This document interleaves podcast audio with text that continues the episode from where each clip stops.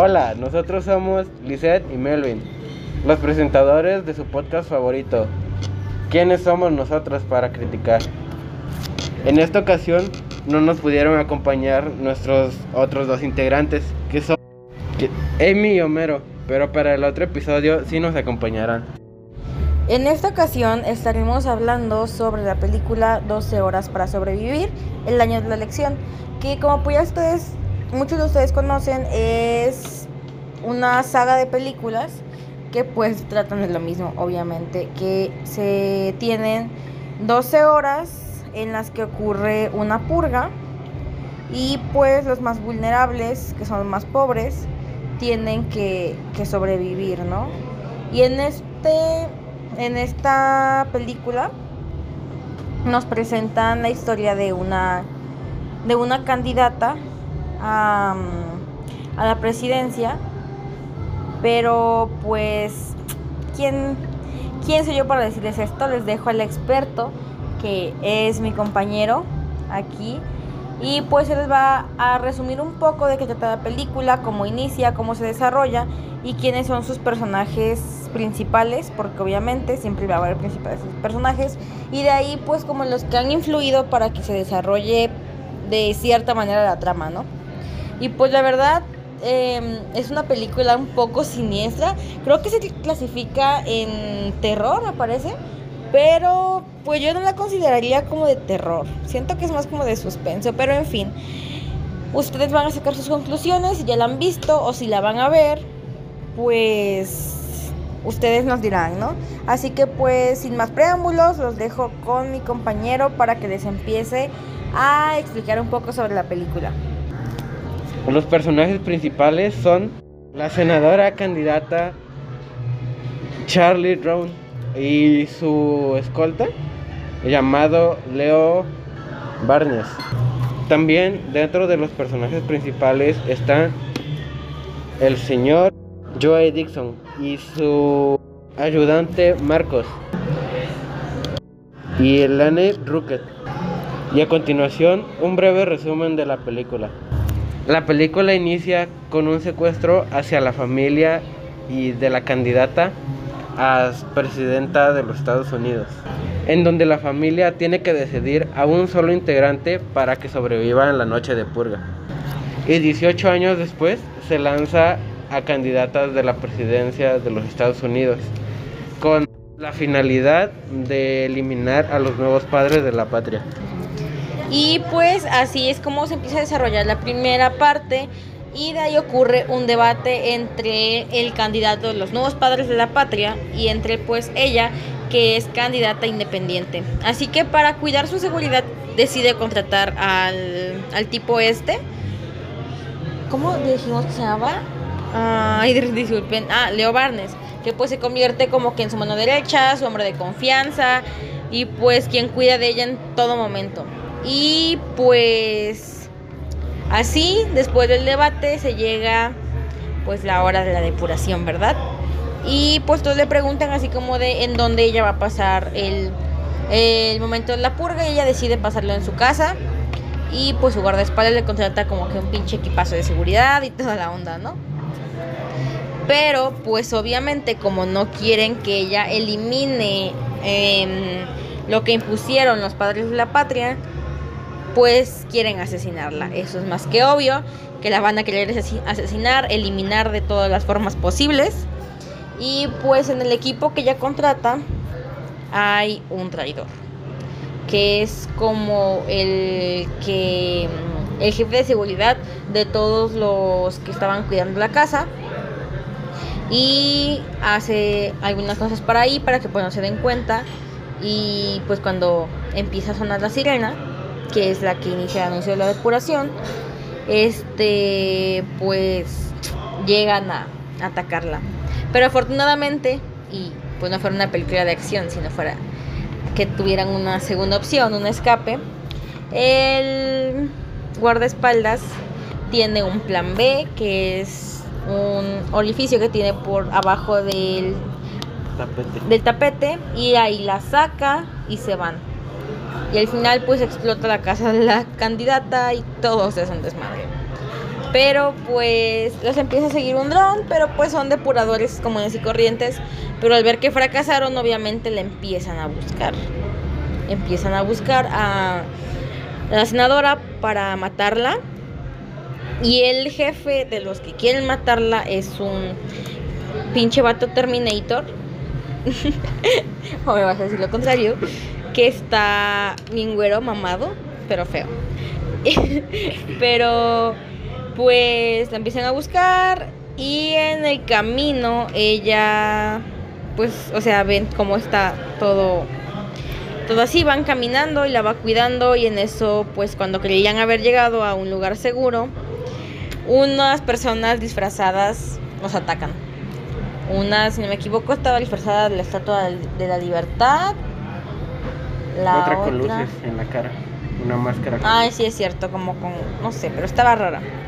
Y pues dejando de lado esto, pasamos a la segunda situación, que es los de la tienda. Que debí mencionarla antes, claro, pero pues para no revolverla, preferí dejarla en, en otro lado. Pues están los tipos de la tienda y en eso entran unas muchachas, chicas, supongo que son de una escuela, y les empiezan como que a intentar robar cosas y otra de las amigas de los de la tienda los las descubre y las va a enfrentar porque estaban faltándole respeto pues a todo y los amenaza con regresar esa noche a destruir todo el lugar porque pues no le quisieron dar un chocolate. Está cagado, pero es la verdad, no le quisieron dar un chocolate. Y pues dicho y hecho regresan pero pues los dueños se quedan a cuidarla. Ah, el dueño es un señor no tan mayor, son negros. Eh, y pues obviamente en Estados Unidos tienen como que algo en contra de los negros. Y su ayudante es un mexicano de nombre Marcos que ya, ya sí lo mencionó pues mi compañero. Y y pues se quedan cuidando la tienda para que no le pase nada. Y en eso pues ven que llegan y no, como no pudieron abrir, se van, pero prometen regresar con amigos que pues ellos iban a destruir como que todo, ¿no? Y pues ya pasado eso, em, antes de que llegaran nosotros, pues ven a lo lejos que están atacando a unas personas, así que deciden bajar y ayudarlos y pues, oh sorpresa, era la candidata y, y pues su guardaespaldas. Y pues los ayudan y es así como que se conocen y se unen como que en un equipo para pues combatir la noche, por así decirlo. Y pues van, se encierran en la tienda, cuando pues de repente llegan las pinches morritas locas y empiezan a cortar con esmeriles y con todo eh, las, cortinas. las cortinas de la tienda. Y en eso la otra amiga que les digo que fue a ayudar, cuando se iban a robar eso, le marcan y llega y los atropella a todos. Literal, llega y los atropella todos y se mueren y pues ya ya. Olvidemos esa situación porque pues ya no tiene caso recordarla. Y de ahí pues empiezan a decir como de que que a dónde pueden ir, qué lugar es seguro. Y recuerdan que hay un túnel debajo de de la tierra básicamente de las calles. Es, un, es subterráneo. No es un túnel, es como un estacionamiento. Pero pues ahí van y están atendiendo como que las personas que están en contra de la depuración. Hay doctores, enfermeras y todo eso. Pero aquí también no mencioné algo que al guardaespaldas le dan un tiro, le dan un balazo. Y pues es algo que tenía que tener en cuenta para más, más adelante. Y pues este ya llegan ahí. Pero la bala tiene un chip de rastreo lo cual pues hace que localicen dónde están y llegan y atacan ahí donde pues están todos y pues yo supongo que mueren, ya nunca volvieron a pasar ese no. Nos estaban a todos los muertos, ¿ves? Bueno, el chiste es ese. Y pues ahí también conocen el plan que tenían ellos para eliminar a los nuevos padres de la patria. Y pues ah, repito, ve como que todo el plan que tienen armado, que es donde se va a celebrar una misa de depuración. y pues ahí quieren entrar por un túnel que está que nadie sabe que está más que ellos y pues quieren asesinar al actual presidente, creo, sí, ¿verdad? El actual presidente y pues ahí como que acabar con todo, ¿no? Pero pues la candidata le dice como de que no, que no hagas esto, güey, te compro unos chetos pero no lo hagas. pero pues simplemente dicen que no, que esa no es la manera en la que ella quiere llegar a ganar. Porque quería matar al presidente y al candidato, si no me equivoco. Y pues dijo que no, que esa era una manera sucia de ganar y que pues ella no iba a aceptar eso porque era lo que estaba en contra. Así que pues los convence de no hacerlo y se van porque les digo, llegan a atacar y en eso pues los van rastreando, se dan cuenta que es por la bala que tiene pues el chip con el GPS y pues se la quieren extraer, pero pues ahí repito, se dan cuenta y necesitan tirarla, pero en eso se encuentran a un montón de negros que pues obviamente les dan miedo, o sea, en una noche así les dan miedo, paran la camioneta en donde iban y les empiezan a... Ah, cabe aclarar que la camioneta servía como ambulancia y pues les empiezan a mover y en eso escucha el dueño de la tienda un chiflido que se supone que es algo así como lo que se identifican los negros y les responde, ahí les dicen como de no, es que queremos nada más que lo ayuden, no les vamos a hacer daño. Y pues les piden el favor a cambio, que es que tiren la, la bala, que la desechen. Y les dicen que sí, que no hay problema. Y pues obviamente cuando llegan los soldados a buscarla, no están y se encuentran con un montón, montón de negros y pues los matan. Eso es obvio y pues ahí es como va algo, algo cool. Después, en el carro en el que se transportaban, este fue volteado. Bueno, creo que sufrió como un atentado, algo así. Entonces, este los que quieren matar a la senadora la, la raptan de ahí, de esa, de esa volcadura. Y es llevada a la iglesia, una iglesia en donde será la misa de depuración. Donde al llegar este, ocurre un atentado hacia una persona que, que es el padre que oficia las misas. Y después amarran a la senadora en un diablito con. con este. Pues sí, es que es un diablito en el que la amarran. Con una Camisa de camisa de fuerza. Y este la Empiezan a la ajá, la preparan, digamos, como para la. Para matarla. Y le cortan nada más un poquito el cuello. Ajá. Después de eso llegan sus. los de la tienda, ¿no? Sus fieles escuderos. Ándale, los de la tienda y su escolta. Y pues empiezan a matar. Ajá, empiezan a matar a todos los que están ahí en la en la misa.